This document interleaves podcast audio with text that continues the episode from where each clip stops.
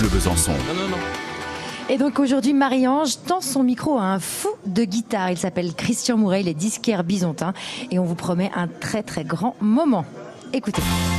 Good evening and welcome. And now it is time for bird rising, yard rising. In fact, most blues wedding yard birds. Clapton, euh, en fait, c'est John Mayall et les Blues Breakers. C'est un enregistrement euh, fait à Londres euh, dans les années 65. Clapton, vous le connaissez déjà du temps des Yardbirds. Là, il y a des enregistrements publics au Marquis Lead guitar, Eric Slohan Clapton. avec les Yardbirds, où Clapton est à la guitare. Et il y a une version notamment de Too Much Monkey Business de Chuck Berry, toujours. Bon, euh, avec des, des- des solos, des solis.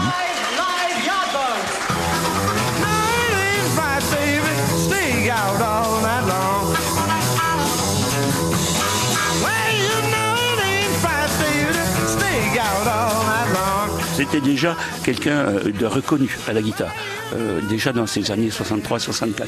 Alors il va quitter les Yardbirds parce qu'il trouve qu'il y a une orientation un peu trop commerciale. Il est remplacé par Jeff Beck, excusez du peu, et le même Jeff Beck qui sera remplacé plus tard par Jimmy Page, excusez encore plus du peu.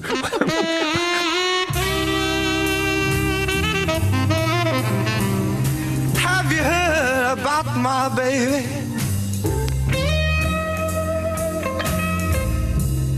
Yes, how I love you don't know.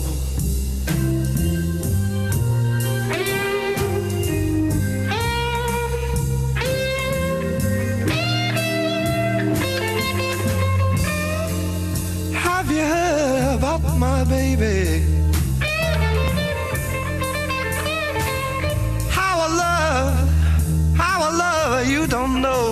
Clapton, on, le connaissait, donc il va quitter les Yardbirds. Il a une période de réflexion. euh, et il va aller chez John Mayall. Et, il est chez Mayall et il écoute beaucoup de, de disques de blues parce qu'il a une collection assez fabuleuse. C'est John Mayall de, blues américain, de disques de blues. Il va s'en inspirer. Il va ressortir ça plus tard au cours de, de cet album là sur un morceau Hideaway de Freddie King là où là vraiment la guitare euh, avec un son euh, un peu crade, euh, ça swing et tout. C'est assez fabuleux. Euh, référence. Tous les guitaristes ont joué Hideaway. Et pour ce disque, pour la petite histoire, euh, Clapton a, a été réglé de 30 livres. C'était le tarif syndical. Voilà.